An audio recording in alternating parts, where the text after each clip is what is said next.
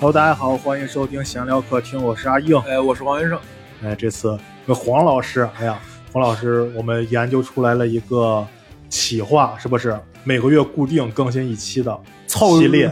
对对，就凑凑节目没有没有选题，对，就是谁能想到有些东西做着做着呀，它就变成一个系列了。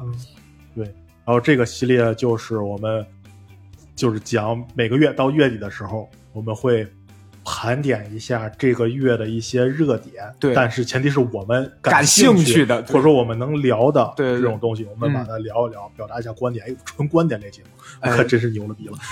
什么东西？然后这这期节目呢，黄老师说要叫硬要闲聊。对，多么好的一个名字！哪怕有一天我不在这个节目了，这个节目也能继续下去啊，你不在就没有这个节目，人家都说嘛，人家就黄你就为了听黄先生。然后哦，是我小号发在群里。然后啊，就是我觉得这个这个名字听起来好像是我要闲聊一样，其实不是啊，是嗯黄老师要闲聊。对，对，但是聊黄天这种事不太好。哎呀，造黄谣。好啊，我们就先聊一聊我们九月份啊。哎，哎，我们这一期发的时候我们录的时候是九月二十六号，对，也有可能过几天还有热点，但是我没有蹭上。呃，啊对，呃，我们我们发这一期会是在周五那天，应该是假期第一天，是不是？哦，应应该是。祝大家节日快乐，呃，可喜啊可贺。对，祝祖国繁荣昌盛。啊嗯，对，又又又放假，又放假，真好。哎呀我再回来调班儿。呃，哦，干我们这行的不调班儿。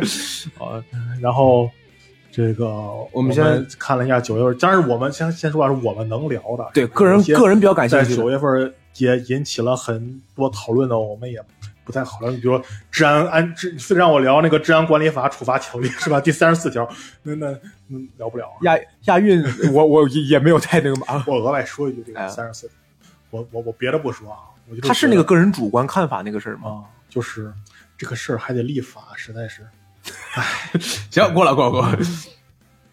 然后我们来聊聊，境外势力太多。来来来来来来，然后然后黄先生先起头啊，我们啊列了几个几几方面以后，黄先生说他要先起个头，嗯，起个头就是也是在我们九月份就是引起了很大讨论的，包括现在我感觉这个事儿都没完全过去，哎，对，就是李佳琦和花西子，李佳琦花西子对这个事儿，对。是你还原一下，我还原。我我我来讲吧，我来讲吧。呃，我讲到哪儿，如果要是我没讲清楚的话，阿颖老师做补充。呃，就是李佳琦在直播间卖花西子的眉笔的时候，它的价格标的是七十九块钱三支，然后就有网友在他的直播间说感觉有点贵。李佳琦就在直播间说哪里贵了？这么多年一直都是这个价格。如果你们觉得价格贵的话，要要想一想是不是自己的问题，这么些年有没有努力，工资有没有涨，然后等一系列引起网友热议的话，呃的的的的的的话，然后这件事情就被呃炒得越来越大，越来越大，然后这是基本上这件事情的一个过程，然后后来的一些。慢慢人们发现了还有很多的事情的话，我们会在后边再再慢慢聊。我们就是，但是这个事情就是李佳琦花西子事件。其实我我个人最一开始的时候，这个事儿刚出的时候，我还问了问呃乐子，我说七十九块钱三支眉笔贵吗？他说贵呀、我说哦是贵的是吗？我我对这个东西没有概念。但是他们后来说说花西子的那个眉笔最一开始好像是价格要更低，但是李佳琦就是因为他说我卖你的这个产品，我卖你的这个产品的话，你就先把价格抬到一个更高的程度，然后我在那天再把这个价格改成这样。所以说，举个例子，就是说可能最开始是九块九一根，九块九一根，你卖不太动，可能因为有很多的选择嘛，那我给你卖，你就先把它变成一百块钱一根，变成一百块钱一根的时候，更没人买啊。家嗯，花西子那边说那更没人买啊。李佳琦说没关系，到我直播间那一天，我改成七十九三根就有人买了。他好像是说这样商业运作的，具体是不是我不太清楚啊，只是也是听到的一种说法。我我还是那个，我觉得你你你卖一个东西吧，你价格你定无所谓，但你作为一个主播，你就不能去跟观众说你反省反省自己，嗯你反省反省，就是因为因为他这个行为让我想起什么呢？他这个行为让我有点想起，就是说我还上小学、初中的时候看的那种网络爽文儿就是有一个特别脸谱化的奢侈品店的一个售货员，然后我进去，我说这个多少钱？买得起吗你？哼，穷逼！然后这时候我把 好像胡老师他们拍的短剧啊，然后这个时候我把我的真实身份一亮开，然后那个就是他特别像这种有一张黑卡，啊，对对对对对，然后这但是看你那个穷酸样。但是实际上我没有怎么去过奢侈品店，可是就是比如像一些大型商超的那些卖比较贵的东西，他们也不会特别脸谱化，因为这个年纪了，是不是这个年代了，谁敢确保你没有消费能力，或者你有消费能力呢？所以我是觉得，就你作为我就哎说白了，不能怼观众嘛，人家花钱来了，对吧？你你不能这样去跟观众去说，哪怕他们不买。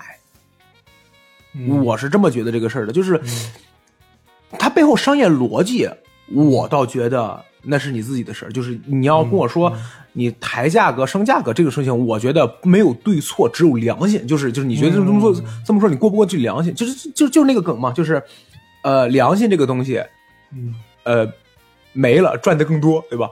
但是我只是觉得在所谓的直播这件事情上面，或者说你在跟观众交流上面，你用的这个沟通技巧或者你用的这个表达方法不太合适，不太妥当。嗯你说你抬价格，那是你卖货的事儿，我觉得嗯无可厚非。嗯我觉得你贵，我就会去买别的了。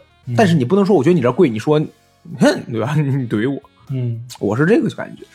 嗯对你对他的怼的内容也没有那个想法，对于我觉得他不应该怼观众。对，对于我来说，嗯我可能觉得就是你就是做了，嗯你我我哦，我我这么说，假如说有一个观众在台下接我梗，我怼他，不是我说李佳琦，我知道，我我的意思就是，假如说有一个演员在舞台上怼观众，那我觉得你是阴阳怪气的怼，还是你直接说傻逼，嗯的效果差不太多。只要那个观众 get 到你是在怼他了，嗯就是你你你这种李佳琦如果说穷逼别买，我觉得和你们反省反省自己给我的冲击感差不太多。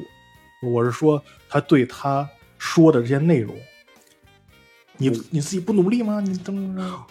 可能我没怎么太努力，我 对我不努力，嗯，我我我永远是买不起这个东西的原因是你不努力，不是因为我太贵。哦，我我我是这么你是这么 想的对对，就 因为就是没努力，对 确实不努力。对我我很多东西我我我不会觉得它定价过高，当然也有可能是没比我我我我自己没概念，我我替代一下你就能明白我这种感觉。就煎饼加煎饼，煎饼我第一次买五块，第二次买五块，一个星期之后我一个星期没买，他告诉我十五了，他说是你穷，我说哦有道理，那我就去买别的吧。就是我这个人可好聊天了，可好商量。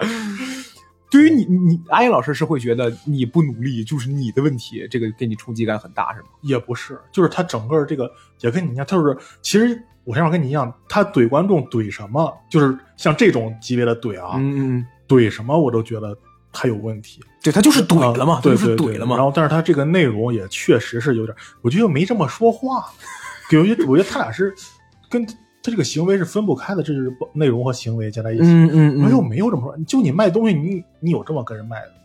他现在有点不像一个卖东西的，不像一个服务人员。哎这句话说，你说这个特别好。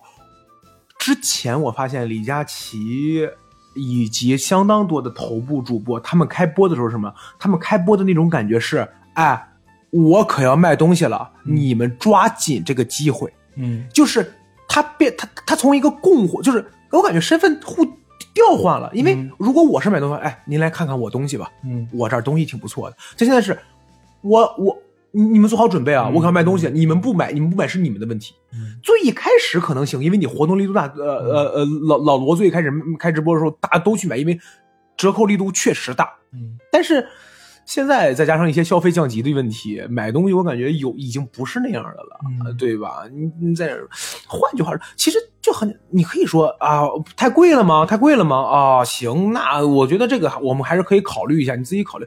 我不太懂直播，但是我就觉得同样一种话，你会用不同的方式去说呗。就是感觉就是因为我看也好多评论嘛，嗯说李佳琦之前都是，比如说有人说这什么时候太贵了，他说啊，那你就是，那我建议你就不要买，说嗯嗯后面可能会有更大的力度、嗯更大力度活动，或者说你可以去挑一些便宜的，或者怎么怎么着。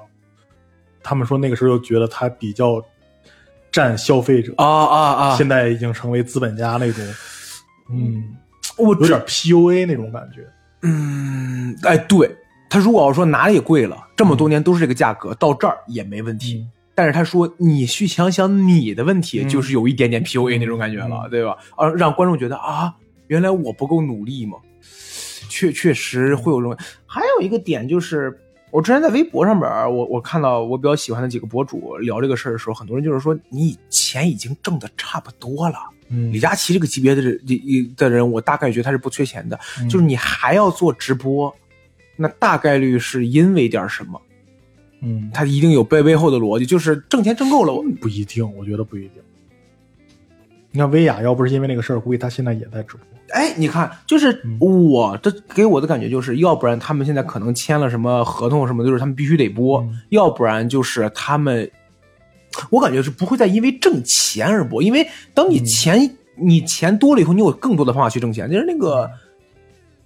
呃，王多鱼嘛，嗯对吧？就是钱生钱嘛。但是你还在直播，就是你身份会发生转变，你的想法跟你的表达也是会发生转变。这个事儿不就秃噜嘴了吗？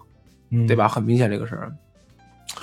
嗯不过，我是没有想到这个事儿能吵到这么我觉得这很应该是这样啊，这个事儿很那个什么啊，嗯，很有很有问题，我觉得。有问题的，还是在那句话上，就是你反省反省你自己，啊啊工资涨没涨，有没有努力？就这个点，其实让很多人过不去那个坎儿。嗯七十九块钱三根的眉笔，我不买就不买了。嗯对吧？我们可以卖很多很多更便宜的，这个东西我感觉卖卖价格卖贵了无所谓，但是就是，嗯嗯，那句话让人觉得不舒服。嗯，尤其他这么大一个体量的，是吧？那么多人在看，哎，你看，哎，李佳琦这个事儿，就让我觉得有一个点很好，就李佳琦出这种事儿之后，是市场制裁他，就是我们不去你那儿买东西了，我脱你粉儿。嗯，又这不是封杀他，哎，对，不是封，就就是如果你要比如说这个时候，因为咱们没有直播协会啊，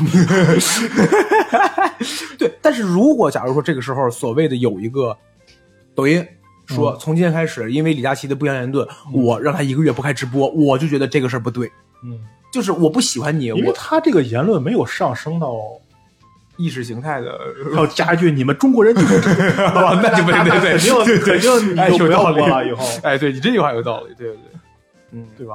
哎，你有你有什么想法？最后就是关于这个事儿，最后聊一个点，你有什么想法帮他洗白吗？我我不想帮了，为什么帮他？哎，我那天看了一个抖音，也、也是知乎上面的网友发的，说怎么着让李佳琦一件事儿就是洗白他。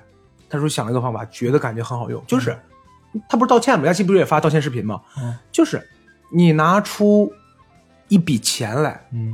去跟日用品的很多品牌方谈合作，嗯。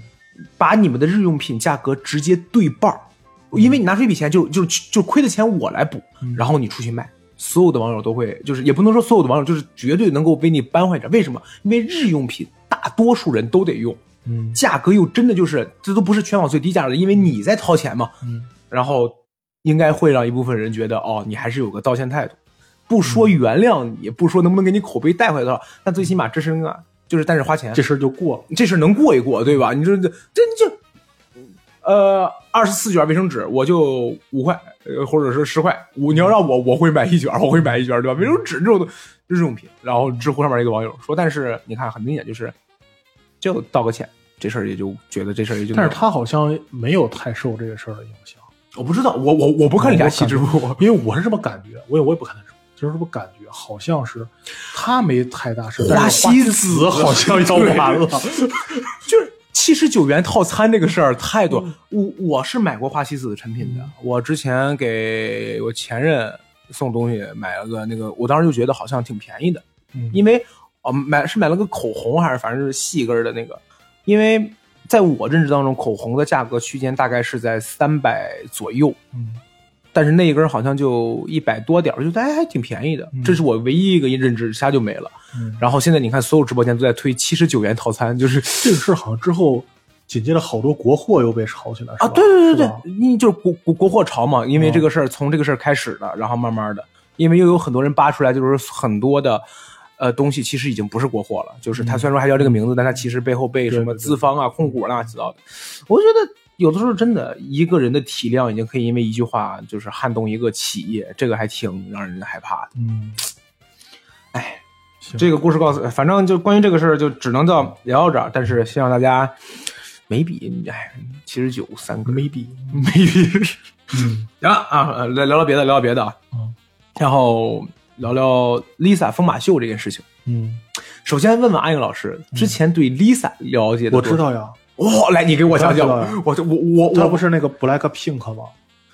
呃，Black Pink 是？是一个女团。啊，这个女团女就是团一群女孩儿，啊，她是哪个团体是是这个团体的是是韩国的？她是泰国人，哦，她是泰国，人，但是团体是韩国，团体是韩国。公司是韩国，就是这这这个 Black Pink 很火，嗯很火，听说很火。那个 Queen Car 是她的歌吗？啥是空卡啊，好，你 反正抖音上面是一个热哦？我知道这个是因为我看那个《青春有你》，他干什么了？他是评委呃导师，哦。他是导师。哦，因为当时我是看那个知道他哦，之前我也不知道。我我我对他完全不嗯。不知道。我，刚才感觉就是身材可太好，我感觉。我对 Lisa 的认知感觉和抖音上面很多的韩国女明星一样，就是刷刷刷抖音刷到他们的一个跳舞的视频、嗯。啊，这个真好看，我就说哦好看，然后就刷到。嗯。她身材很好，然后也是唱跳就是选手啊对，哦，但是我没有听过她，因为我不是我是知道这个人，然 后然后再聊聊疯马秀嗯，你之前知道疯马秀吗？之前不知道，但是我因为这个事儿我才知道，我以前看过，就是网上看过。来，阿英老师，关于这个事儿，就现在网上也是在传那个什么地塔什么斯那个人叫，就是巴基斯不是那个那个，他他我不是非常看下我，他脱的差不多了，他已经脱的差不多了。这个 叫叫地塔什么来着？就是他是那个谁，玛丽安曼森的前妻。嗯，行，嗯，就是我那时候那时候我上完也没时候我还是个小孩呢，那个时候。哟我七七年的事儿了。啊，然后有时候在网上就看他说什么，因为对这个事儿印象很深嘛，就是说什么玛丽莲曼森的前妻什么的，就是零几年吧，大概。到时候，然后网上有他的说脱衣舞视频，那时候小不是我脱衣舞视频，现在我已经，现在然后就点进去看嘛，就是现在网上一直在传那个他那个香槟舞的那个，很很尺度很大嘛，呃，我感觉放在现在来讲还行。它能传出来就代表尺度哦还其实哦哦，没有没有那么色情的东西哦。嗯，然后然后底下很多人评论，哇，这不是跳太好，因为他整个他那个舞蹈让你没有觉出来有什么，就是你会觉得很香艳，但是你有多大？你说哎，香艳这个词儿用的很好啊、就是但是你说你你有激起你多大性欲吗？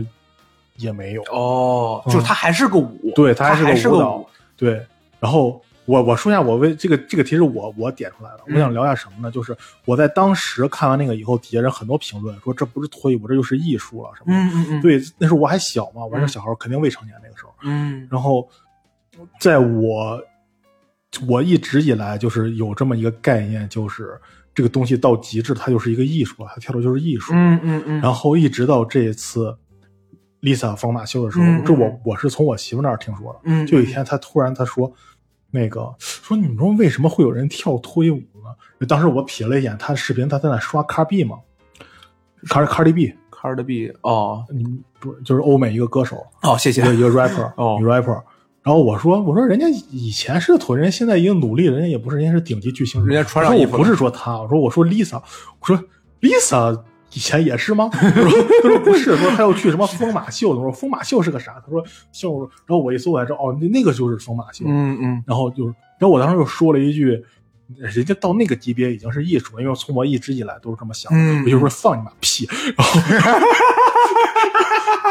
然后这个很好笑，对吧？然后我就一直一贯以来嘛，就听媳妇儿话嘛，我就 你然后你就去找妈妈，你说：“哎呀，妈妈，你肠胃，对不起，我这种这个时候不要乱听话。然后，然后那个，我在想，突然我在想这个事儿，说是不是呢？脱衣舞这个东西算不算艺术呢？这是所以说我想把它提，就是 Lisa 这个人，她为什么要去跳这个舞？她该不该跳？这玩意儿是什么？我们不在我这次的想讨论的范围内。嗯但是如果一会儿你想聊，可以聊这个。嗯嗯嗯我想的就是脱衣舞这个事儿到底算不算艺术？因为一长年累月十几年了，在我脑子里灌输的就是像那那个地塔他那种那种级别的舞蹈，嗯，它就是舞蹈，它不是脱衣，它就是艺术。但是我这这段时间，我开始在想这个事儿，我得出来结论，我觉得它应该不是，它脱衣舞还是脱衣舞。就是你觉得脱衣舞不算艺术？我觉得取决于跳舞那个人。我觉得取决于跳舞那个人，就是如果他那个人能够把这个舞蹈诠释的很好，他就还算艺术。就是你你说你你你要说这个，前两天杨丽萍又上热搜了，我知道，杨丽萍上就是因为有人说她的那个舞蹈好像说是我我我我没看，但应该还是说她穿衣服穿的尺度很大，并且有一些什么很亲近的镜头，他们觉得有点低俗。我对这个事的观点是因为我看不懂，我我现在有点觉得我看不懂的东西，它一定有它的道理，并且它还能卖卖那么贵的票，它肯定有。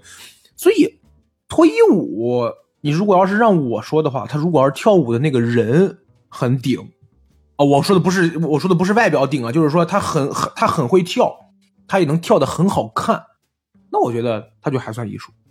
以及你刚才说就是说这个算不算艺术的时候，我脑子里面一直在想，我脑子里面在想肚皮舞。嗯肚皮舞，它有的肚皮舞，我我曾经看过一个肚皮舞，一个一个小视频，就是一个女的斜挎在那个位置，嗯然后她能够在肚子上面放一排硬币，嗯通过控制肚子上的肉，让那个硬币滚来滚去，并且能只滚三个，只滚两个。嗯我当时看，我说这真牛逼！嗯我就是在这种情况下，我觉得你说这个东西可能算是技术啊，但是我也觉得，我看那个我不会觉得啊，她露着肚皮，她穿的什么，我不会。还有一个点就是，我觉得脱衣舞算不算艺术的话，取决于你这个人的身体好不好看。如果你只是胸大屁股大，这就不算，因为这个不是努力得来的。嗯你可以跟我说，你说我也，你可以说我还做手术了呢。我说这不算努力。但如果你的肌肉线条是很好看的，不管是男性还是女性，你的肌肉线条是很好看的，你跳舞的时候你会控制你的肌肉线条，你把更多的注意力放在舞上了，我就觉得这还是就是算是艺术的一种。嗯我为什么说舞？是因为我现在觉得抖音上边很多东西就不算舞。嗯抖你抖音上面就是很多那个卡点，比如擦玻璃，它也是某，你可以说它算舞蹈，但在对对于我来说，这就不算所谓的艺术那方面的舞蹈，嗯它是有很明确的别的导向，就是所谓的热点导向，或者说一个形暗示，就大概那种感觉。嗯然后再比如通过角度扭臀扭胯，然后以及你在露着腿，你露腿是为了舞蹈服务吗？不是吧？对吧？我我不会。你在舞台上骂这句脏话是为了段子服务吗？不是，是你你你你是觉得你骂完脏话本身观众会笑，就跟你在舞台上说我是傻逼，观众笑了，观众不是笑你的段子，观众就是你谁说这句话，观众都会笑。嗯那你跳舞的时候你露腿，你为什么要露腿？你露腿是为了吸引更多目光，那我觉得不太好。但如果你露腿是为了，哎，比如钢管舞，它它它它它有的时候需要就是那个肌肉加那个管嘛，嗯它需要摩擦。如果这个，我觉得可以啊，嗯这是我理解的范畴。还是那句话，就是你你得看。你你你你为什么？你是你你你脱衣服的时候是跟随着音乐的节奏，或者说设计好的吗？你比如像嗯，我我偶尔也刷到过，或者有有很多电影当中都会演那个美国脱衣舞俱乐部，往上甩钱，然后你看那个女的在，那种我感觉就不太算舞蹈，嗯因为大家注意力是在你脱了多少，嗯而且那个环境、那个氛围，它都不是为了去看舞蹈，它就是看脱嘛。嗯可是如果你比如说正儿八经一个剧场，光也很专业，音乐也很专业，嗯舞蹈很专业，那脱衣这个部分，它就是为了舞蹈本身服务的，它就还是艺术，这是我的感觉。我的观点，我刚才你说的有一点，我觉得挺对的，就是有些东西它是技术，它艺术，你在我看来，你得表达点啥啥东西，你才算艺术。哦，或者说，你你这么说，你说马戏算艺术吗？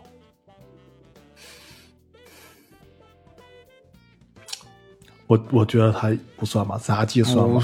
杂技算吧？不是艺术的定义，不就是什么八大艺术、九大艺术里边有舞蹈啊？是有舞蹈呀，但是我觉得你是得表现出点啥。你像他说杨丽萍那个东西，他很多人那个我可我可以说就是很多人，你说啊你这个东西低俗或者什么你觉得脏了，那是因为你脏，嗯嗯嗯，是吧？嗯是吧？对对对，苏东坡跟佛印的故事，然后 去年一滴香水，对不起。啊然后那个这个东西，因为他要表达的是什么？他那个杨丽萍那个舞蹈，他给你表达的不是，如果你觉得低俗了，是你可能是你没看到他表达的对他要表达的不是低俗，嗯。他让别而且他也没有露，他是穿的是那里面是肉色的连体衣嘛，就是可能你其实他也没有露，嗯嗯嗯，但是你觉得啊，怎么怎么怎么给人一种感觉好像怎么着的。但是脱衣舞这个东西，哪怕我觉得你灯光再专业，你跟音乐伴随的更好，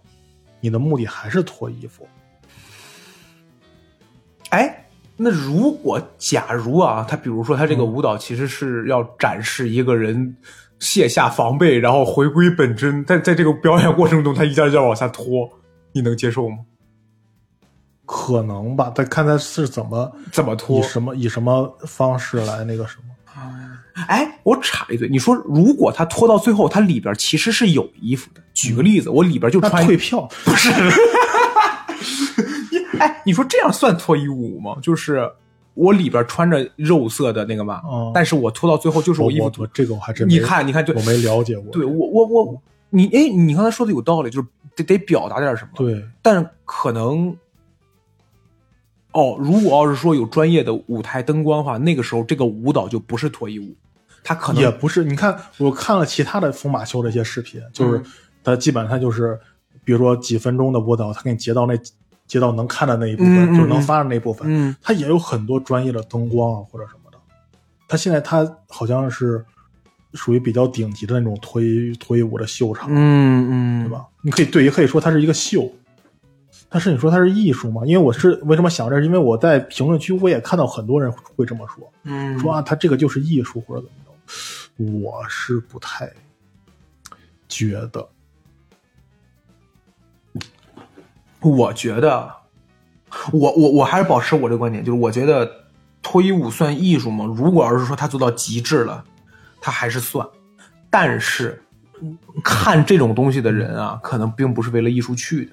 所以我就想到另外一点，就是艺术这个东西会不会就是，比如说这个这个舞蹈，像疯马秀，一般它是有好像是有门槛的，我我没有了解太清啊，得买票。好像是有门槛的，肯定是得买票，但是好像也是限量的或者怎么着的，也好像也不是嗯。价格也不低，嗯。就是反正可能应该也是有一定阶级的，嗯嗯嗯嗯嗯，对吧？我能支付起的这个票，我才去看的。身份。对啊，对，它是一个身份的象征嘛，它可能是，所以说会不会就这种就是好像这个东西一旦是他为上流人表演了，那他就不不是那种低俗的东西了。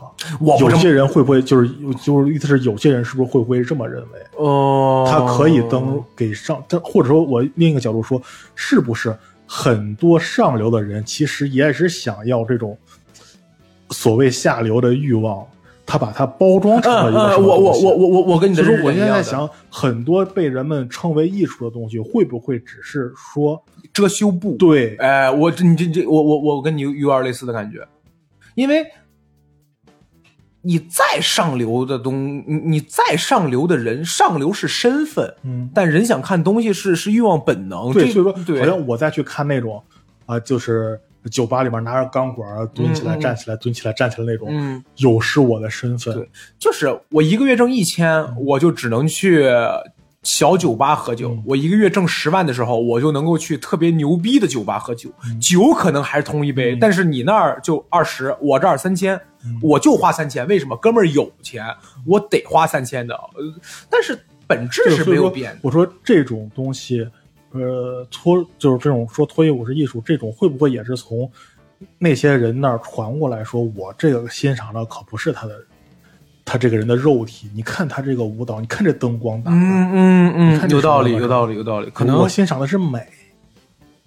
因为你这样说的话，哎，对你，我我我我我现在觉得你这个点对，因为如果我去说我去看脱衣舞了，别人第一反应就是哎，带我一个。但如果你要说哥们儿这回要去欣赏的是艺术，别人会觉得、哦，好像厉害了一点儿。嗯换句话说，就是我讲脱口秀，别人就会觉得你在给我讲笑话。但如果比如今天刘德华，嗯呃什么张学友过来讲脱口秀，就不一样了，有一点这种感觉。你看，就是如果要是一个所谓的呃普通女孩子去跳脱衣舞，我们就会觉得你迫于生活，对吧？怎么着？但如果一个特别特别牛逼的人现在过来跳脱衣舞，我们会觉得哦不一样。但其实本质还是脱衣舞。嗯所以说，当我把我自己包装一下，或者说我把这句话，我把这个事儿包装一下的时候，能够让人更更更容易去接受。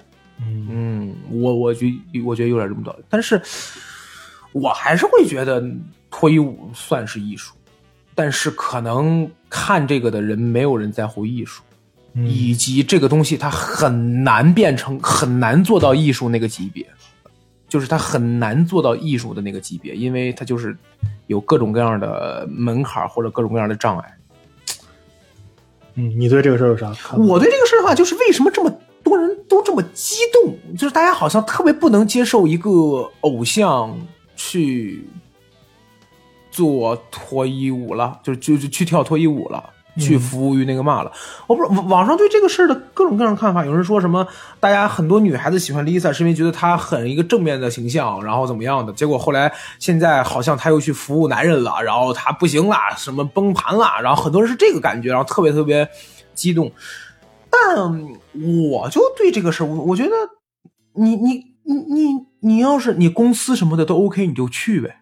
嗯对吧？你你你，当然你要说这个事儿后来被翻出来什么公司逼他的，然后背后都是商业逻辑，那我会觉得你这公司挺傻逼的。但是如果你本人觉得这个事儿 OK，然后你身边人也觉得这个事儿 OK，你做你就做呗，为什么需要别人那么大的反应？退一万步讲啊，接下来这就真的我退一万步讲，说一个极其政治不正确的点，就是。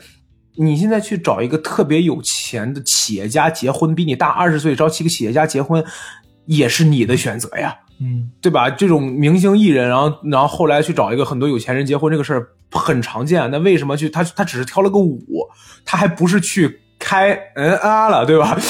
他还不是去去去那个什么哦，你没听明白这个词儿吗？嗯，没事，你接着说。哦，那他还他又不是去聚众怎么着了，对吧？对吧？那这我觉得没有什么特别不能接受的点。还是那句话，就跟李佳琦一个，你不喜欢他，你再也不去看他演出了，你再也不去看他演出，让他明白他做出这个行为背后的代价是什么。但是你没必要去就是攻击他，你就直接用实际行动选做就行了。这是我对这个事儿，我不知道现在网上对于一个，这你你你你你放到中国，我也不会觉得特别不能接受。举个例子，比如呃，佟丽娅、刘亦菲，对吧？这这女神级别了，现在你突然间。告诉我，她要去参加一个，呃，谁谁谁乡村的结婚典礼，现场唱首歌，嗯，然后穿着特别性感的衣服，还要当面去敬酒。你你跟我说，你会觉得她非常掉价吗？我不会，我就我就在想啊，她为什么要去那个？没了，我也不会说接下来不看她戏了，该看看呗，是吧？这是关于疯马秀。行，嗯，行，然后再往后聊啊，就是。哎，这件事就离生活更近了一点。接下来这个事儿、嗯、就是茅台和瑞幸联名了。嗯，首先问阿英老师对茅台的感觉如何？嗯，忘了 上一次喝是什么时候？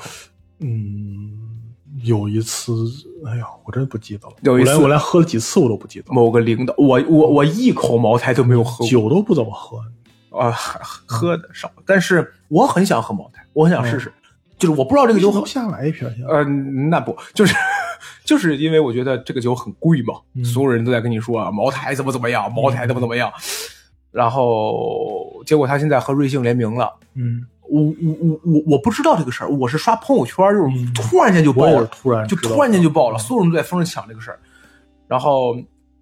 乐子说他想试试，他想喝，然后我在看石家庄的，就是走到哪儿就看到哪儿的瑞幸嘛，附近就没有，全部都是断货，全部都嗯封卖。那天那天晚上我还有嗯有啊，那可不北北就是最起码北国跟万达反正是都没有哦，你去人少的那种哦，是啊，就是那天正好去了，我跟我媳妇儿出去了。我媳妇我媳妇不是那什么吗？我媳妇不是怀孕了？嗯、我说我说哎，我给你买杯这个。她说你有病啊！我说。他说里面有酒，我说真有酒呀，我以为是，我以为就调那个味儿呢。我真以为是调那个味儿呢，他是真放酒，他真放酒了。就是这个事儿，最一开始这个事儿出来的时候，很多人都在质疑，啊说什么茅台跟瑞幸没有合名，它只是酱香酒，啊然后怎么怎么着怎么着，然后瑞幸就一个劲儿证明说，你看我们买了买了多少万斤还是吨的酒，然后怎么调的，就就全部公开，然后告诉你们就是调的。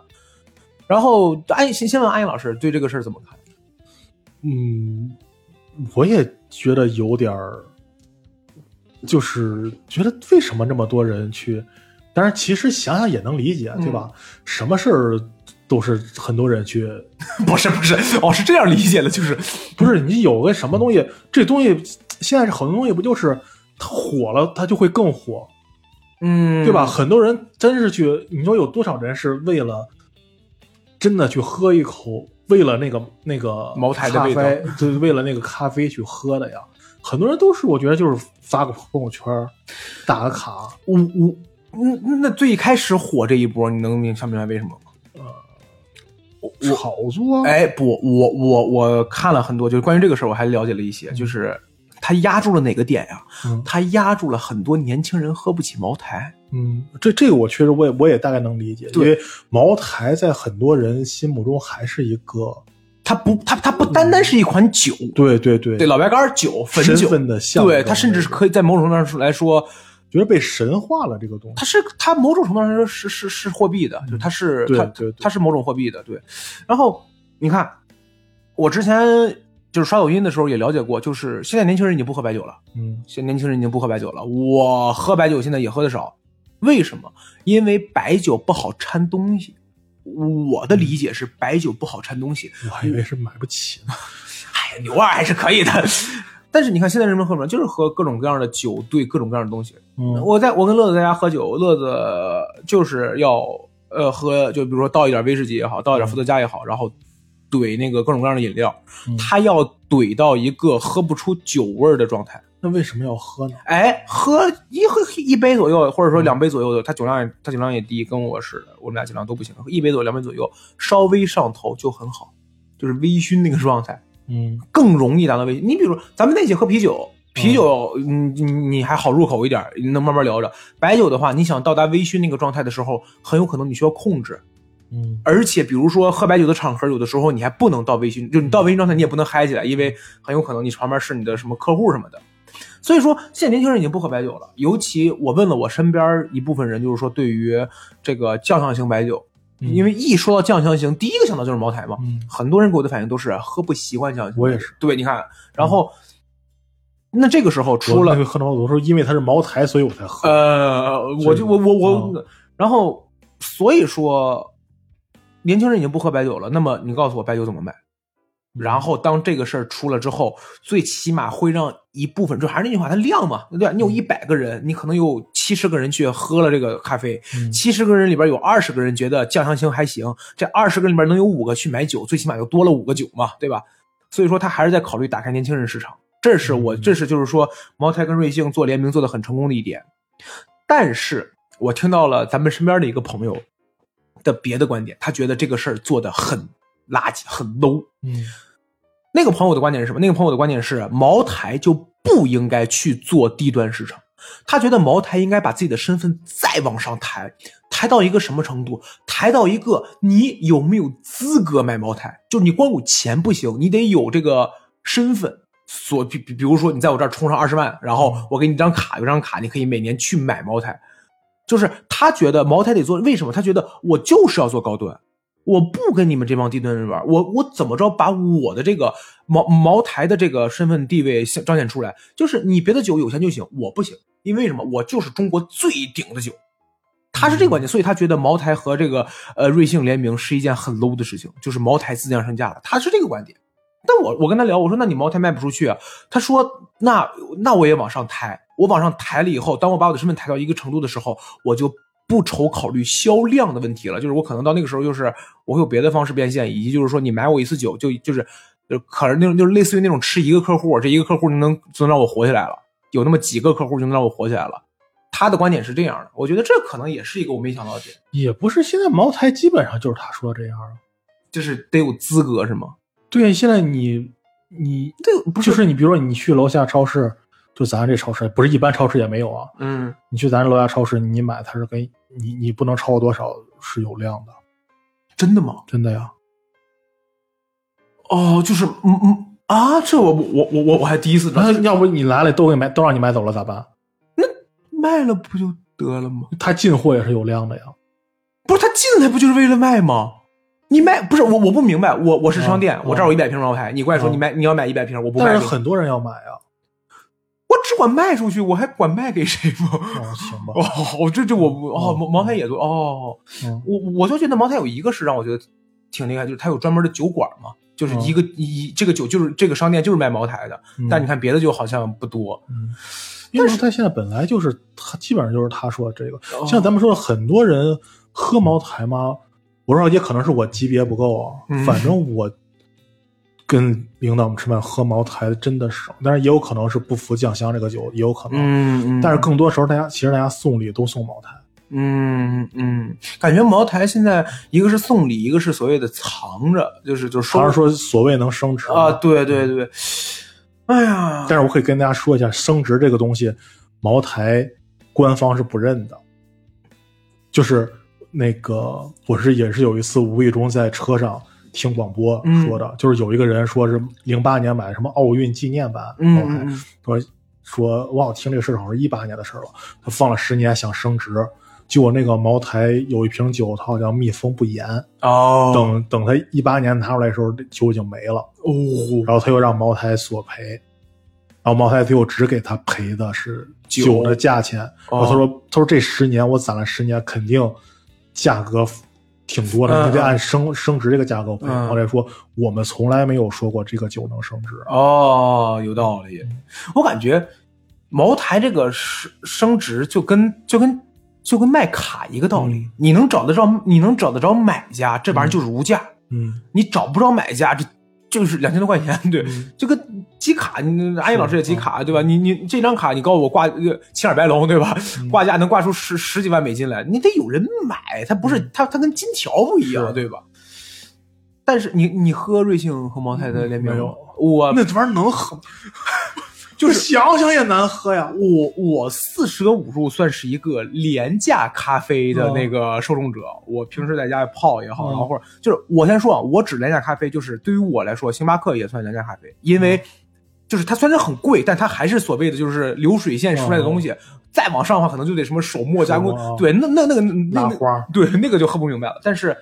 嗯星巴克我确实喝的少，瑞幸啊，然后什么库迪啊，就是但凡就是呃十块二十块一杯的我都喝过，我就喝的还挺好，因为我喜欢苦的东西，就是我觉得那个还挺。但是瑞很多人都说喝着不好喝，很多人就你想酱香这玩意儿本来就不是谁都能喝的，没喝过然后酱香他得跟他得跟哎，你那回拿那酒就是酱香，你们专场演完了以后，哦哦，那个酒是酱香酒是啊吗？你就茅台镇拿的，茅台镇出的都是酱香。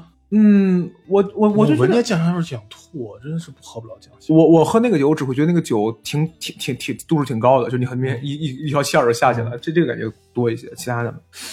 但我觉得是个尝试。你看现在好像德他后面是要跟德芙合作，德是吧福和那个什么好像合作，好像和五粮液合作了吧？是吗？反正也是和茅台，反正也不要跟谁合作，出九十巧克力来着。呃，对我现在不是也自己一直卖那个茅台冰激凌什么的？哎，茅台冰激凌，我我吃吃过过，我好像是吃过一次，我觉得也没吃出酒味儿来，这不能吃出酒味儿来，但我吃不出来很浓的什么酱香味道。嗯，我我是觉得这个玩意儿还挺好玩的，我喜欢看所谓的次元壁破裂这种这种联名，哦嗯，但是嘲讽。最让我觉得打卡的一个事儿，就是再再说一个点，就是你你说就是说跟风打卡，最让我觉得打卡的一个点是什么？是我看到有人发了一个帖子，说他买了一点了一杯外卖，嗯，没有给他杯套，哦，没有给他杯套，然后他发了两张图，第一张图是点外卖没有给我给给我杯套，第二张图是他在垃圾桶的上边放上，看着有人放的那个盒，他就把那个杯套取下来套到自己的杯子上拍张照片，说哎呀还好我自己捡了一个，这个是让我觉得哎呀打卡为啥？打卡呀，不是杯套有啥？杯套是女这杯套不是那个茅茅台配色、哦，上面有字儿。对，有茅台配色，有哦那个，就对于他们来说，那个杯套很重要，哦就是我得这个才能证明这是对，要不然谁知道你买的是这个？对，我是觉得这个不知道以后还有没有，如果有的话，搞搞搞搞机会搞一杯尝尝，搞一杯尝尝。行，然后再往后聊，哎，再往后聊的，我就感觉有意思的了。这个这个这个我更喜欢，就是周淑怡和这个黑银万的恋情这个事儿。哎呀，我觉得这个事儿可聊的太多了。首先先问安逸老师对周淑怡有了解吗？我在 B 站看过切片儿，对切片儿，嗯，就是周淑怡这个事儿以及后问我对 PJ One 有了解吗？哦哦，那安逸老师对 PJ One 的了解是？有呀，他不跟胡小闹 battle 那个吗？哎呀，真烦的我！哎呀，不过是他手手手手下胜将而已，就是就是不就赢了胡小闹那个吗？然后首先啊，PG One 我不知道他这两年在干什么，我不知道他在发专辑，他有衣服哦，他他他他有专辑是吧？啊我只知道他做潮牌了，他做自己衣服了，他衣服我知道他最近他刚发专辑，大几百块钱，好听了吗？没花钱得。哦，那不行，那不行，我在那个什么上去，就是听别人 reaction，、啊就是在 B 站上直接怎么样？我觉得还行，就是他一如既往啊，不，就是呃明，那我能明白了，就是这个事儿，我讲讲，就是周淑怡，先给大家说一下，是一个斗鱼的主播，他的量级挺大的，他量级挺大的，最起码可以说是当时算是英雄联盟区呃头部主播，咱不说一姐不一姐的，那肯定肯定是头部主播。然后他还曾经是 LPL 的主持人，LPL 就是英雄呃英雄联盟中国区的主持人，官方主持人，现在还是不是我不知道了啊。但是所以说她背后，而且她之前还是女团，她之前还是女团成员，他是女团啊，她曾经在女团里边待过的，什么团啊？不知道。嗯，他去跳，风马秀了吧？行，然后 PG One 大家就就就就就就不多介绍了啊。然后就是他以前也是个团，那个团也没了。哎，我我插一嘴啊，就是蛋壳让我上一次让我觉得特别牛逼的时刻，就是他在那个一个演唱，一也是一个就是应该是演出上面说，你就看哥们儿能不能给你把这个厂牌拿回来就完事儿了。现在还没拿回来啊。然后他们两个人谈恋爱了，这个事就被爆爆发了很多，呃网友们说法众说纷纭。让我觉得比较有意思的是两件事情。嗯第一件事是，这个事儿被爆发完了之后，在最巅峰的时候，周淑怡开播，周淑怡开播的时候，她的状态是非常非常的，就是跟做抗争的。她是她称之底下的很多攻击她的水友叫做乐子人。嗯，什么叫乐子人？嗯就是只知道在网上看乐子的那帮人。我网上能看到乐子，你打开微信也能看得到，我把他微信推你。这虽然很多，然后然后周淑怡的态度就是，很多人就说说什么你以后会后悔的，你会什么掉小珍珠、啊，就嗯就哭嘛。他说掉不了一点儿，放心，绝对不会掉小珍珠，掉不了一点儿啊。然后周淑怡到后边的时候有一点那种。就是你们还是攻击我，就自暴自弃那种感觉，就是啊，对我就是不行，行了吧？你怎么怎么着？结束吧。我比你想象的更加的不要脸哦。对对，反正就是他是用他还是在我到这个时刻，我觉得他还是在用直播技巧嗯，去去去对抗。嗯他不，然后后来发现这个事儿的转折点就是他榜一大哥嗯。好像是删牌子，删牌子的类似于类似于就是一个很明显的脱粉行为，嗯。然后也是刷钱嘛，嗷榜一大哥嘛，刷钱嘛，然后周淑怡就道歉了，周淑怡就道歉了，道完歉之后俩人分没分手什么的，这就不清楚了。我关于这个事儿的看法吧，我就觉得是周淑怡道歉，让我觉得不对了，就是我有点不太行。周淑怡跟 P-，rapper 不能说对不起，不，是不是是周淑怡跟 PG One 谈恋爱这个事儿，我觉得 OK 的。嗯你这爱对对于我这种就是说纯爱的人来说，你谈你你谈啊，你你你你你你你哪怕你谈个杀人犯，我都觉得嗯就是我你以后后悔是你的事儿，但是你要跟我说我就是喜欢他，那我就支持你。嗯对于我来说，我就是我我当然你说 PG One 这个人他做的那些事儿是绝对是不对的，因为他触碰了我国的一个绝对不能碰的底线嘛。啥？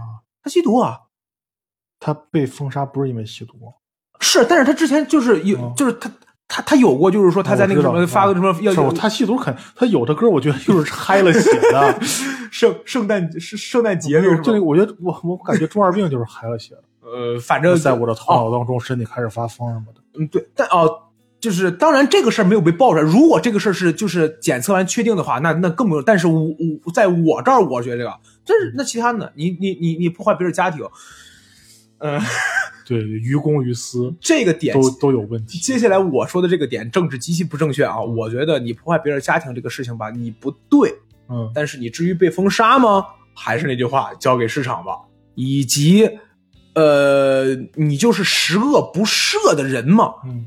也不，我觉得能说他十恶不赦的那个人就是贾乃亮，因为他是受害者，我不是受害者，所以你俩谈恋爱谈，但是谈完之后，你发现榜一大哥走了，你出来道歉了，嗯。我会觉得你是不是有点太不尊重这帮观众了？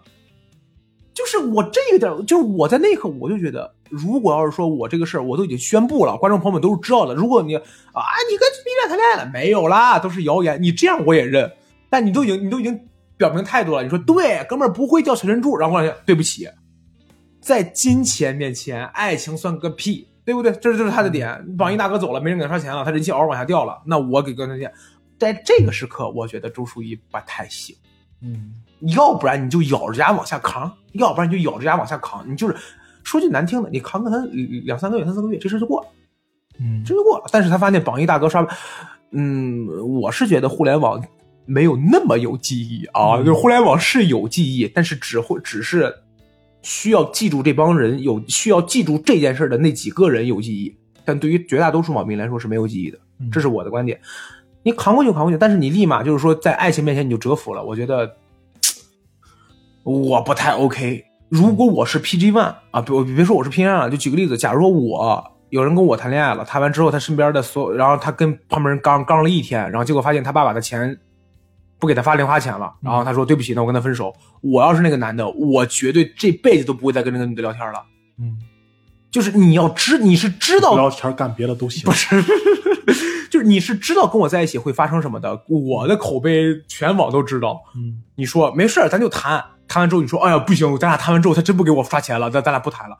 你还拿 PG One 当什么呀？嗯，嗯，这是我的观点，我觉得、嗯、这个让我觉得很过分。我是感觉我不明白为啥这么大争议。当时我看到这个新闻的时候，我没有任何什么，我觉得还挺般配的。为什么就这么这么大争议呢？为什么劣迹艺人吧，那那多了咋了？对啊，对我我也是这个反应，可能大家就大家大家不能接受。不是那又不是让你去跟他谈。哎哎，我插一嘴，我觉得给周淑怡花过钱的人，尤其就是稍微花的稍微多一点的人，嗯可以说为什么？因为我在网上刷了几个视频，我最开始我觉得我说爱豆谈恋爱关你们什么事儿？我后来这个是这个观点我想明白了，嗯就是你爱豆就是不能谈恋爱，嗯因为你有作品吗？你没有作品，你那几个唱跳那不叫作品，你的任务作品是脸，是人设。对对，所以说你就是不能谈恋爱。那可能对于一部分观众来说，你周淑怡，但周淑怡不是爱豆，她是个直播啊。哎，对于可能对于很多人来说，它是一样的，就是你要陪伴我们。你可以谈恋爱，但你谈恋爱不能谈一个我们接受不了的人。我感觉这这个是很多人攻击周淑怡的点，这是可能很多人攻击周淑怡一个点。而且周淑怡在之前相对来说没有什么特别大的黑料。黑料，举个例子，假如现在有一个女孩子，她呃很多黑料，她被爆出来跟四五个男男女女的都关系混乱，然后她什么偷税漏税，然后她什么就是什么殴打公职人员，她有很多黑料。这个时候说她跟一个劣迹艺人在一起了，大家不会觉得有什么，大家可能会觉得啊，你们两个一边死去得了。但如果要是一个相对来说正面的角色，去找了一个所谓的劣迹艺人，大家可能觉得不行，我不能接受。当然我，我的就是咱们可能都觉得无所谓，你自己的事儿。但是可能对于真真正正喜欢他们的人来说，他们的支持者来说，这个事儿不太能接受。嗯我感觉这是点。然后还有一个点是，是这个事儿出来了之后，很多就知乎上面有人提问嘛，你为什么讨厌周淑怡？知乎上，知乎不都是年入百万刚下飞机的，不都 哎是？，我跟你讲，我插一嘴，我现在特别喜欢在，我已经很久不刷知乎了，但知乎存在于我的生活当中。为什么？就是会有无数的人在微博、抖音以及我玩的一些社区上面发知乎的截图，哦你知道吧？就是他们讲这么一个故事，我让我觉得周淑怡很懂直播效果，但是你有哎。就有些东西在那一刻你看的时候，你就会觉得特别好。可是如果把这一刻截出来，单独在某个问题下或者在某个场景下再给你放出，你就会觉得不合适了。比如很多段子其实就是这样，你笑完就笑完了，你笑完别别仔细琢磨，你一琢磨你就会想，哎，他是不是还有这个意思？那就完了。嗯周世怡有一个事儿什么？就是有一个他呃有一个水友，就他的一个粉丝，给也给他充过很多钱，然后给他去做了一个特别好的视频，去给他做了一个特别好的视频在 B 站上边，然后周世怡去看看完之后觉得很好，就有人在弹幕上面说说这么好的视频你也觉得好，你不给他充个电吗？充个电就类似于给他呃呃花个钱，嗯然后周淑怡发现充电需要几块钱，周淑怡就把那个网页关了。嗯要不要把那个网页关了。然后那个答主说，从此以后我再也没有看过周淑怡。嗯你要知道，就是给他做视频那个人，还不是就是白嫖粉儿，人家也是给他充充了大几百，然后就甚至几千几万，我不知道数字，肯定充的多。但是你作为一个那个量级的主播，你发现几块钱的东西，你不那个嘛的时候，当然我能想到，如果这要是在直播的话，绝对是有效果的。嗯嗯，充个电嘛，来充个电，充个电。哎呀，花钱算了吧。我能想到这个，这喜剧技巧嘛，对吧？嗯但是这个事儿如果当时过了就过了，如果当时没过的话，就这个事儿，你看截出来放到这儿，你就会觉得嘖它确实有问题。嗯这个事儿其实最好解决办法，如果当时就是做直播效果，我们主持都知道，哎，不可能充电不可能花钱的啊，没有没有，开着玩儿，你直播效果有了，你再充个钱嘛。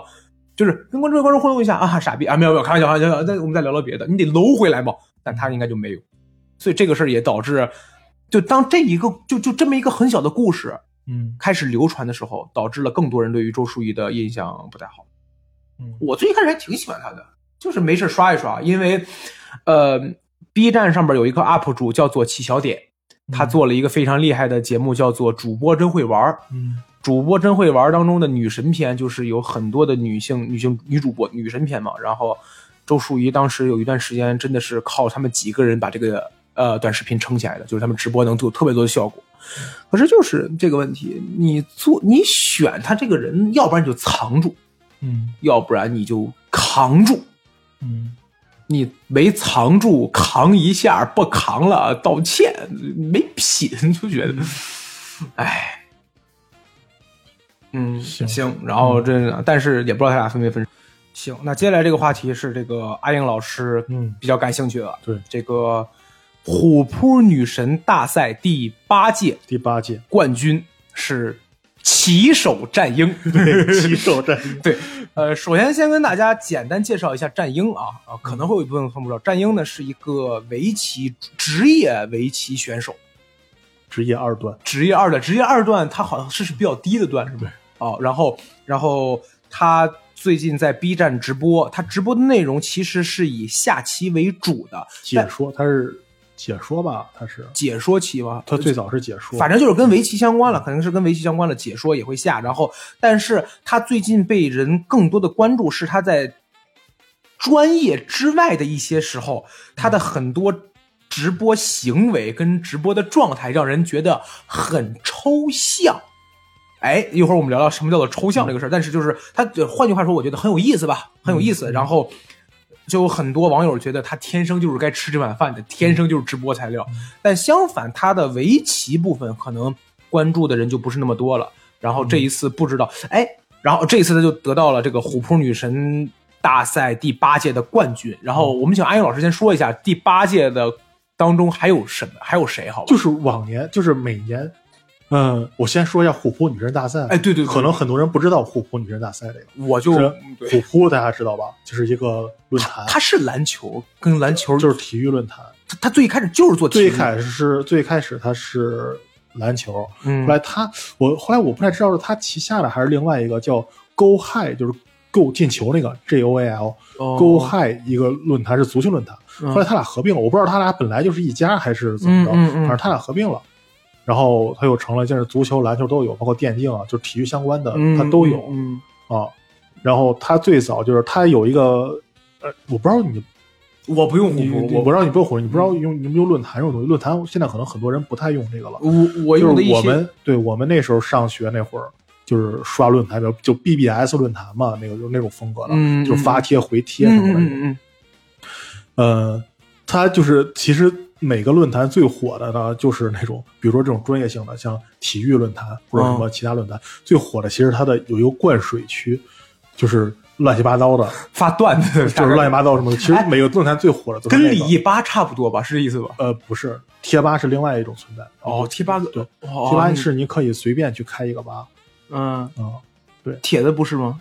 帖子也是啊，但是你可以你可以跟他无无关或者怎么着，哦就是贴吧哦李李一吧是另外一个存在，咱们就不哦，聊这个李一发是另外一个存在。哦，对啊，对然后那个就是说到那个虎扑的那个灌水区叫步行街嘛，哦，叫虎扑步行街嘛。然后，嗯，最早是有，它不是一官方发起的，好像就是一个网友发的，就是大大概类似于这几个谁更厉害就对，就类似现在经不经常有，就有一段时间经常有那种就是二选一，啊是吧？你投票，然后选出一个胜者来，又然后另跟理另外一个型世界杯嘛二选一理想型世界杯嘛然后选一个，对吧？然后就是那个，后来一一年一年一年的就成了惯例了，然后最后被虎扑招安了，相当于。然后对，然后黄老师可能不知道，就是之前几届冠军都是第一届是贾静雯，嗯，第二是邱淑贞，嗯第三是佟丽娅，嗯第四届是刘亦菲，嗯第五届是高圆圆，嗯然后第六届是李沁。到这儿为止都是有一个不成文的规定，就是冠军的人是不能再参加比比，就不哦明白，就你已经是冠军了，你就别跟我们玩了，就不就不能再比了。嗯，所以说就是就高圆圆女不够了。前四年都是亚军，哦原因就是大家还想让他参加下一轮的比就下一届的比赛，真阴险呀，这些网友们。所以说直直到第五届他是他拿了冠军，然啊，后第六届李沁，李沁呃就是当时说是最水一届冠军什么，因为当时正好是庆余年嘛，然后那哦个，嗯，第七届呢？然后第七届开始。就我不知道我他哪一年被招安的，我不太清楚，但是应该之前就被招安。但这一届第七届换玩法了，嗯，就之前的冠军还能回来参赛。他当时玩法是，好像得找一个你的代表角色，呃，就是我可以理解为，比如说闫妮儿、佟湘玉，对对对对对对哦哦哦对，哦，所以那年冠军是李一菲，那个神仙姐姐，对，哦，确实确实，所以李飞拿冠。然后这一年呢又换玩法了，他选了好几个赛道，这是很多人为很多人，我觉得之前做这期节目之前，我听了几期，就是有些节目做了，就是关于战鹰。嗯嗯嗯，拿这个什么，他可能因为他们做的可能很多人是女性或者什么的，他们不太关注这个比赛了，因为我一直在关注嘛，嗯所以说这一届战之所以有战鹰，是因为他会又换了一种玩法，嗯嗯，它分了几个赛道，嗯。像有歌手，嗯。有演员，有那个网红，嗯嗯嗯，有游戏。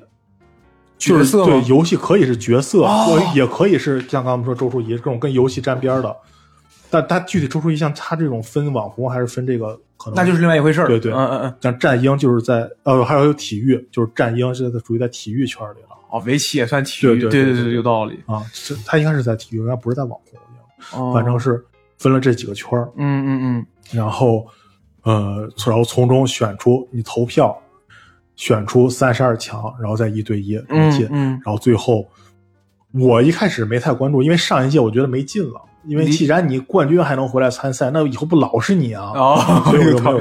一直到我后来有一天无意中发现，就是我在逛虎扑的时候，忽然有人说战鹰，我点进一看，战鹰当时已经杀进半决赛了。半决赛是谁？而且哪哪四个？稍等我看。就当时我看到的时候已经是半决赛了，嗯就是他对李一桐李一桐啊，行行行飙里那个，啊，行就是行行，我我个人是很喜欢李一桐，李一哦桐太太杀直男了，实在是。然后你投票了吗？我没有投票，哎，这玩意儿投票是随便投进去，还是你得花个钱什么我的？随便随便投，哦就每天有次数。哦哦，明白，你接着说。啊。然后当时他没比赛没有结束嘛，嗯当时他是百分之九十三比七，就是战赢百分之九十三。对，然后 然后我就已经惊了，然后我再看他之前战胜的对手都是这种九十几比个位数，就是碾压。对吧？好像包括倪妮啊或者什么的，哦都是都是这种级。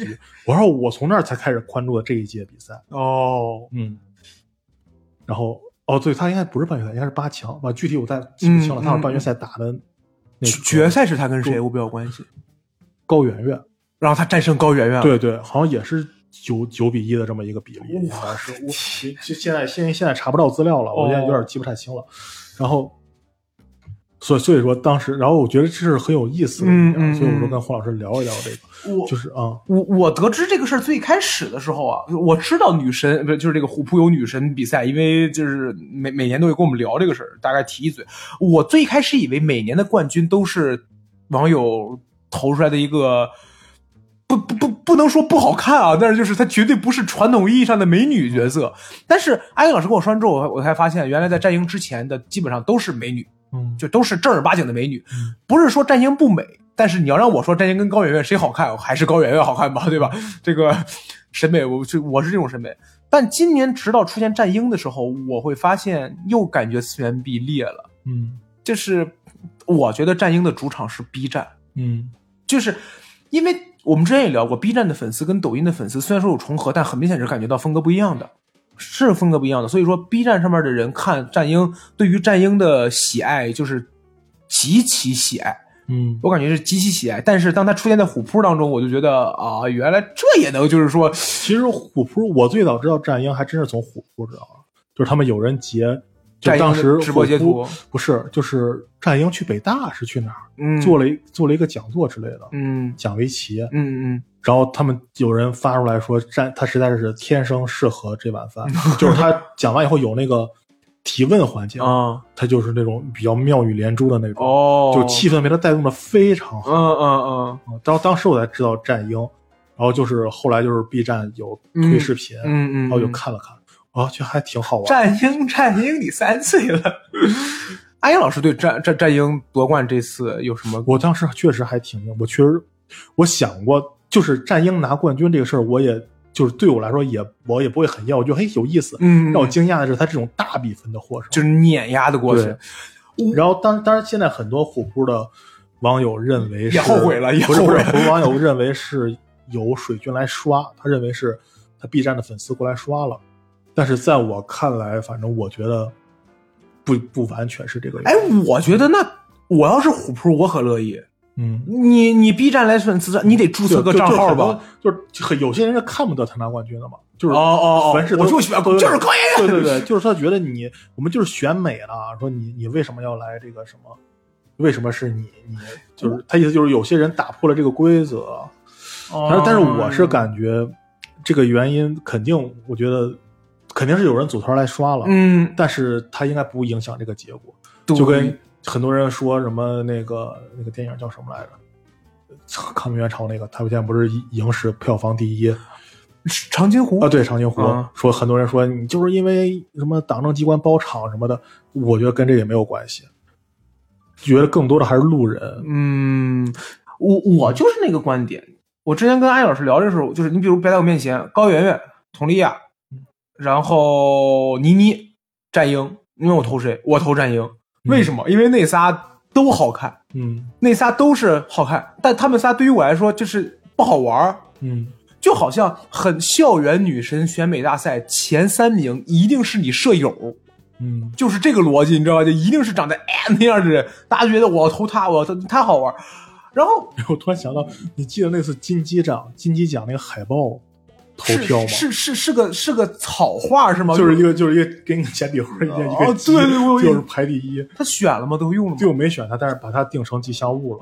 就是就是你可以看，就把你你记得那个鸡吗？那个我记得我有印然后把它做成了一个玩偶，然后谁拿了奖发给他一个玩偶。就是不要用网友投票。我之前想过这个事儿，就是说为什么我插一嘴，这个这个我我你看能不能剪一下？就是为什么我国不能用，就是因为什么有的国家不能用那个投票选举制？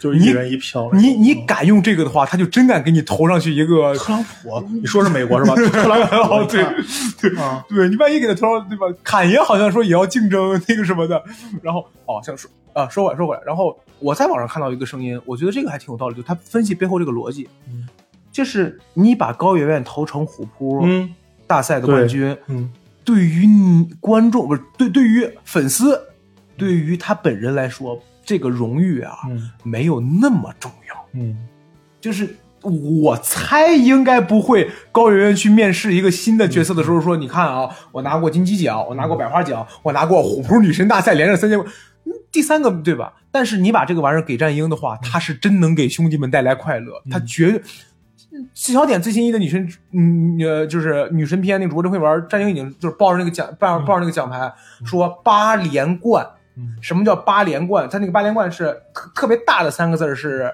哦八冠王，八冠王，然后那个底下的那个字儿是小字，就是虎扑女神大赛第八届冠军，然后什么呃王王战英还是什么的。但八冠王这个梗是柯洁嗯。柯洁好像是呃嗯八个冠军嗯，然后战鹰经常和柯洁互动，然后有人说什么他俩什么谁暗恋谁，谁暗恋谁，就是搞节目效果嘛。嗯。就是战战战鹰就就让战鹰会抱着那个那个那个奖杯说，哎，我以后也可以天天抱着它直播，嗯就是观众看你图一乐。你能想象倪妮高圆圆跟你们说收到这个荣誉我很开心吗？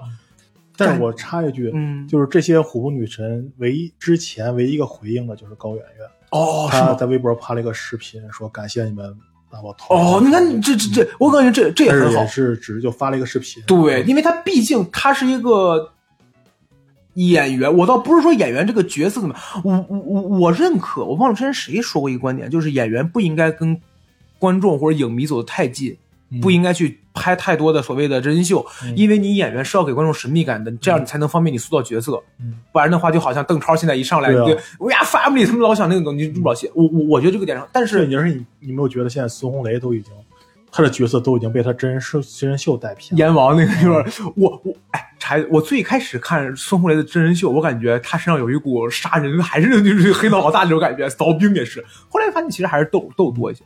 但是你看战鹰就不一样，我我就是搞主播，我搞搞直播的，我就是要给观众带来更多的快乐。嗯啊，可能还会有人来看我学棋什么的，然后这是另外一回事了。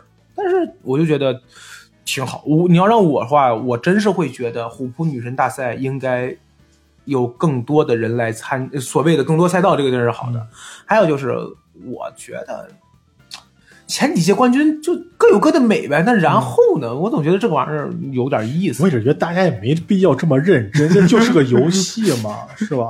我就是有时候看的觉得有些人太认真了。可能就是秦霄贤觉得高圆圆没有就是写的特稀奇不开心。哎呀，我觉得挺好，我挺喜我我还是挺挺挺挺挺喜欢虎扑的，那不是挺挺喜欢战鹰的。行，那差不多就这些。再再聊聊点啥？还有呀我想我不是你不说抽象那个？哦哦，对，聊聊抽象，聊聊抽象。呃，对我之前还还啥叫抽象？我不一直不明白。哎，你看，就之前我看那个抽象围棋我也不明白。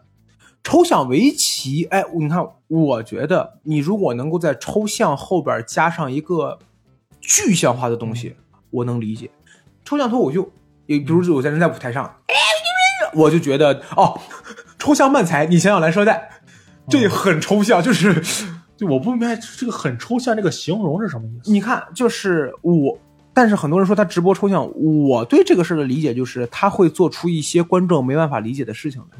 就比如他在那儿那个撕那个那个那个那个火腿肠的时候，嗯你正儿八经撕就行了。但是他可能就是当时，呃，到那个点他就要，呃他就要这样，他就要这样。你在药水哥，嗯药水哥在当时在直播的时候，他做的很多行为就是观众 get 不到的，比如扔那瓶子，当一个拿走。你确实是在搞直播效果，嗯但是他的这个东西就是我 get 不到了，嗯观众会觉得，啊，你在干什么？嗯哎，相反，你一传十，十传百，所有人都在说你在干什么的时候，这个抽象就给他带来热度了。但是，关于抽象这个事儿，我是关于这个词儿的话，我就是会觉得，大家开始变得思维单一化，就是我们就用一个词儿来形容他的很多行为。这个主播很抽象，就没了。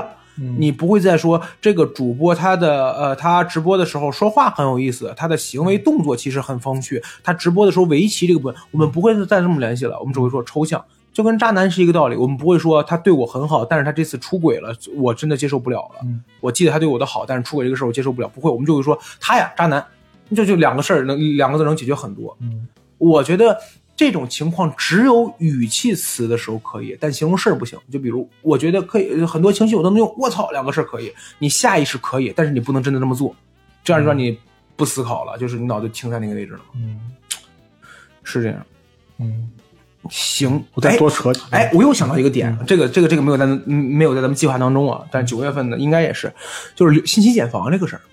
等会儿我先把那个战鹰那什么的说完，哦，再说我对战鹰的一些什么，看法就是对我对战鹰还有一点特别喜欢他一点是什么？就是他虽然到现在就是还是怎么说呢？基本上大家就认为他是一个直播直播就是直播主了，就是做直播的职业直播，对对，但是他其实他自己对于围棋还是很那什么。在意。对，因为那个他现在好像已经不，他让我山西队的，好像已经不给他排排场了，好像他主他主教练也原来有次直播还说呢，嗯。就是好像他已经水平不行了，就是也，然后就是，但是就是他有一次就是读那个什么那个贴吧恶评，嗯原来就网网上好多人就是底下评论说，哎，你去读读读读贴吧什么的，嗯我说好嗯，我今天就满足你们，然后然后他读到后面就是很就是很多人说他围棋下的不行不行，嗯嗯。他就一开始还在这儿说啊怎么怎么就怼着，嗯。嗯但是说着说着后面慢慢看慢慢看就开始哭了，就是他好像唯一一次破防什么的，啊，就是现在像直播过程中你说他。就是拿他去抓梗啊，嗯他不是说他像什么高坚果，你知道那个吗？长得像个啊，对，哦。那个那个那个那个直播大战僵尸里的那个。啊，然后什么他都会觉得啊怎么样怎么怎么嗯怎么样，或者假装生气说啊你怎么怎么但是你真的说到他围棋不行的时候，他真的是就很直直击他的那种那嗯嗯种什么，他他有一个直播片段我看过，就是应该也是破防了。他就是说，他说我放弃了，我就我就快乐围棋，我就图个乐就行了。他他那观点是，是我不想好好下吗？嗯中国能出几个柯洁？嗯就是你你你，我代入一下，假如要是说我跟周奇墨关系其实还不错，我们俩没事儿能互相打打视频，然后我们俩都在做直播，肯定我朋友我我直播圈里面也会说，你看你段子写成什么样，你真的，我说中国就出了一个周期末呀，嗯。你不能老拿我跟我，你能不就是？但是很多人不知道战鹰那个级别的其他人，嗯。因为战鹰火了，就好像很多人不知道，比如说闹总不知道石家庄的很多演员，他们可能跟我是一个级别的，但是我们永远只会看到行业当中那个顶尖的和那个因为某些事儿破圈的。嗯你你这么比，战鹰在那个时刻说的话，那个话让我觉得很很动容，就是。我也想好好下，我也想赢啊！搞搞这种，尤其这种竞技体育的人，都是为了，嗯，对吧？一胜利肯定很重要，嗯嗯，他说，但是没办法，我就是下不过去，那我有什么办法？嗯这个时刻，那个时候，我会觉得 有点而且我觉得他这个直播特别好一点，真是他真的是带动了围棋氛围。嗯有很多人其实可能因为看他直播，但是后来慢慢慢慢喜欢上一个道理喜欢上围棋这种。一你有一百万个人看我直播了，可能有十万个人对围棋感兴趣了，就能有一百个人去学一学，那这那就是功德无量啊！你就是我让一百个人去学了，你能让多少人学？嗯，原来我就是前不久刚听了一期节目，就是聊到就是围棋这个事儿，他也是从战鹰这个事儿开始聊嘛，嗯。聊到围棋这个，他就说为什么他们他就是谈点那些那个黄先生可能不关注这个事儿。小时候我们就是看那种围棋比赛或者怎么的围棋，少年，然后那个时候就是韩国很厉害的，啊，嗯。但是现在已经最早是日本，但那个时候我都没有我都没出生呢啊，嗯。就是七八十年代最早是日本，好后来韩国出了个天才嘛，嗯。然后出连出了几个这种天才怪才，然后基本上就韩国很厉害，然后现在基本上就没得看了，就是中国，而且中国是井喷一样的，中国出来一帮就是就只拿一个冠军的人，就出来一帮，就因为我刚拿一个冠军，我觉得我牛逼了，立马又来一个，哎，他拿冠军，哦哦又又来了一个，就是这种井喷式的这种人才。嗯然后说这原因很简单，就是因为下围棋的人多了，嗯嗯，慢慢慢慢你就出来了。嗯嗯，韩国人可能是吧，他可能没那么多人下围棋了，但是现在人口基数对吧？包括日本是吧？嗯灌篮高手看人足篮球现在发展得多好，嗯，但是他们人口基数有限嘛，嗯嗯嗯，这些人去搞足球篮球了，他可能没有人去搞围棋了，嗯嗯嗯，对吧？嗯然后但是中国就是，就像包括像现在。因为战鹰啊，包括柯洁，嗯柯洁自从输给阿尔法狗以后，就看透了，就看破红尘了，是吧？打打地主，你知道他拿打斗地主吗？哦我知道拿全国冠军什么的哦，他拿冠军了还，拿全国斗地主冠军什么的。然后就，但是这个东西对围棋的传播非常，嗯非常有效嗯果。嗯嗯，就我先让你知道我，嗯我慢慢会让你知道我在做的这些东西的。嗯，嗯，行，行，你再说。那再聊聊聊那个，就最后一个，这这个事儿我突然想起来了，没大家听，就是信息茧房这个事儿。嗯这个前两天，哎，不是前两天，九月份的时候，有人发了一个视频，还引起一定争议，就是同一个抖音视频当中，不同性别的账号哦哦，点开的评论哦，我看到那个不一样。哦，然后我当时就跟安英老师聊这个事儿，我说这个觉得大数据确实厉害啊。嗯然后我又想起了我身边的一个事儿，就是我跟我身边的一些朋友在聊天的时候，我聊到，就是我跟他们聊到，我说这个中国在新中国成立之后的呃几次战役，嗯他们就完全不知道这个事儿。完全不知道是，然后再聊到一些呃中国的建国时候的一些历史，就可以算历史了，嗯这个可以。然后他们也是我完全不知道。然后我跟安逸老师聊这个时候，安逸老师说：“你说这算信息茧房吗？”嗯我当时的感觉就是，我觉得这不算，因为我当时觉得信息茧房它更像是正在发生的一件事情，有人知道，有人不知道，嗯而这些之前已经发生的事情，很多人不知道。我对这个事情的了解就是，呃，我倒觉得不是不爱学习，我去了解这些东西，也是因为我希望以后有时间能够再讲这个事儿装逼嘛。嗯就是一酒桌上边，我这么讲，来，我给你们讲讲中国近代史。我给我我从唐宋元明清给你们讲怎么吃饭的，怎么喝酒的，怎么就是说当朝做官的。我讲完之后，我会觉得旁边，我就希望我就等着旁边那个人，哇，是吗？黄先生真牛逼！我觉得我虚荣心得到了满足。但现在可能很多年轻人，他们已经不再靠这种东西来获得虚荣心满足了。那抖音上面，你你说你看十五分钟的中国近代史，你可能学不到什么东西，但你看个扭大腚，确实快乐呀。嗯我觉得这不是信息茧房，这是选择的东西。但是可以聊到信息茧房。阿英老师有有有有直观感受到什么是信息信息茧房这种事状态吗？就是有时候你跟别人聊天的时候，就包括咱俩有时候说，嗯你说一个什么东西，我可能完全都不知道这个东西。嗯，你会觉得信息茧房这件事还挺可怕的吗？就比如我我会比比如同一个事你害害怕我老跟我媳妇这么说，说你别老刷小红书，这玩意儿太大数据贴给你推的都是这些东西。你觉得小红书的这个大数据也挺跟抖不比抖音差，我觉得。我最大的问，我我我我我感觉抖音跟小红书给我最大的感觉就是，也其实不是呃，就是给我就是乐子会老给我发一些我们最近正在聊的事儿。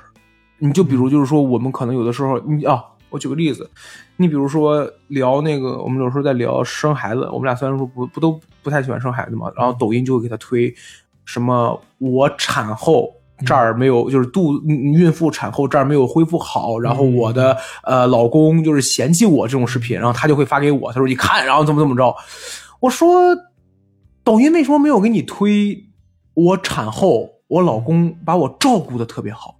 嗯，是不是因为没有话题。对呀、是不是因为这个就没有那个冲击感那么强？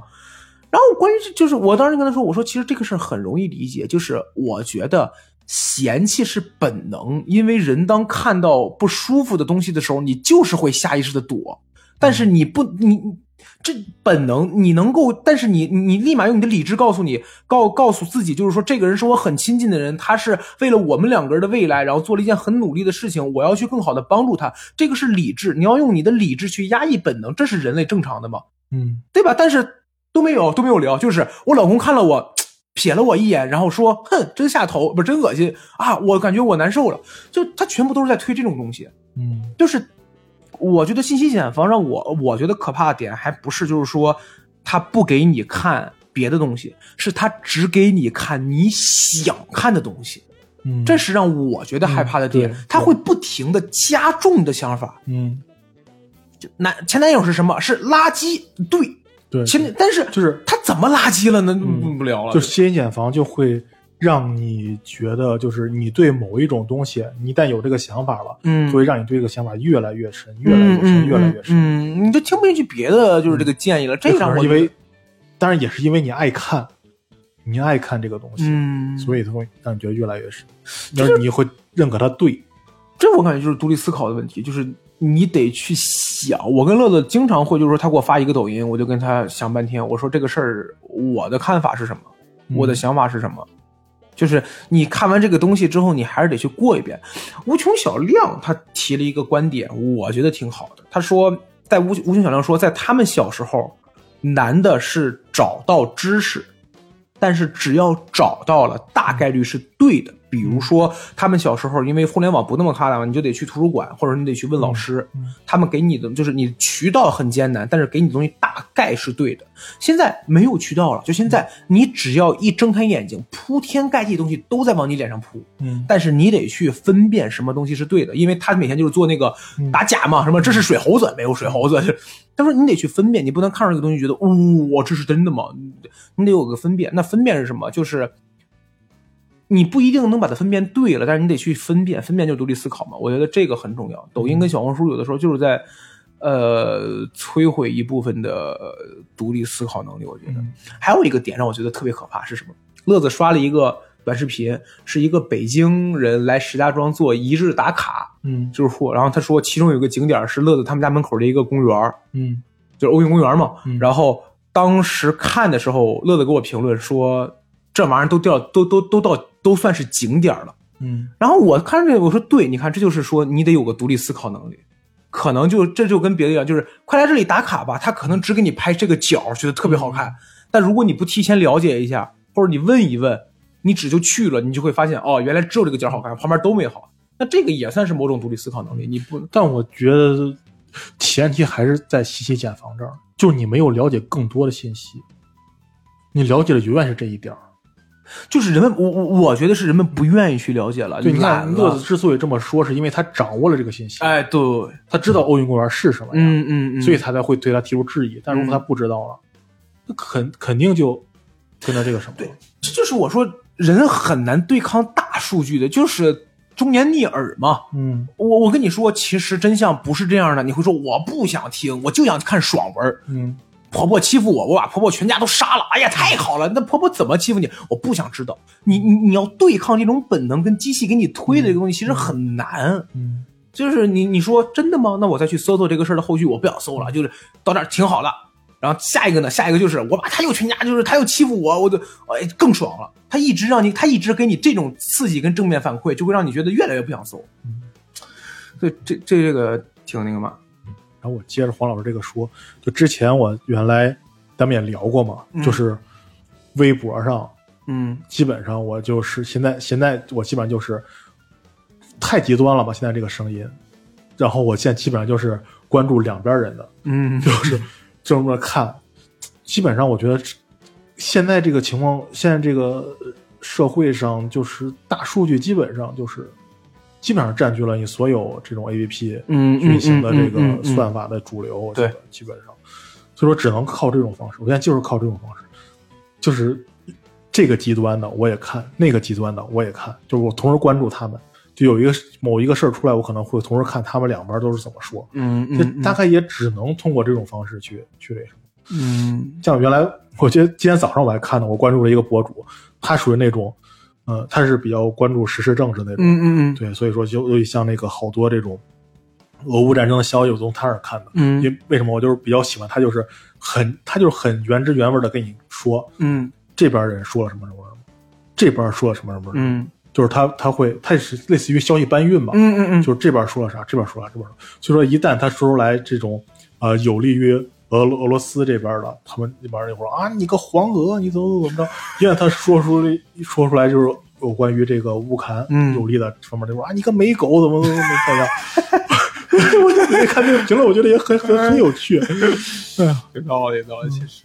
所以说，哎呀，现在真的是，嗯我觉得这事儿无法避免，避免不了。对对，我我我我是觉得，呃把大数据这个事情尽可能去想他能帮你什么吧。嗯，就是你面对一个事情无法改变的时候，你只能想，呃，去去去去怎么解决或怎么处理嘛。我对这个事情的看法就是，去尽可能的多多想一点，而别只停留在这个事儿。有些东西不用多想，看个美女擦边跳擦边舞，看完就完了。但如果他给你分享了一个观点、一个故事，或者呃一一个观点、一个当下的某些事儿的话，多想。我觉得现在有些网友还可以，就是他们会说，不知事件全程，先不予评论。嗯我说你不予评论，你在这评论什么？就是你你也没有就是，对我也觉得是。对，我觉得很，就真的会有人就就是是说，帮我有什么让子弹飞一会儿，那你让它飞呗。对你说什么，就是显得你评论多了给你发奖是怎么着？但是，呃，我觉得这个行为还是好的，你别就跟被那个溜溜来溜去似的，事件发生反转了，哎呀，我就说其实是这个回事，又反转了，哎呀，我之前说错了，其实是他，你不要，你你多观察观察，多想一想，会会好一些，会好一些。行行，然后准备收底啊，然后那跟阿燕老师聊一聊九月份的一些热点时事，虽然说不算特别热，就是温点时事啊。然后基本上是这些，呃，如果要是大家对于这个月有什么事儿，或者说我们聊的事情有什么想法的话，都可以在我们节目下方评论。同时，如果要是说希望我们能够下个月再聊一些什么事儿的话，大家可以跟我们沟通。那沟通的方式呢，是可以加入我们的一个听友群。阿英老师怎么才能加入我们的听友群呢就？是闲聊客厅的首字母 XLKD 九九九，这种微信客服可以拉您进群。哎，好，那我们这期节目就录到这里，我们下期再见，拜拜拜拜。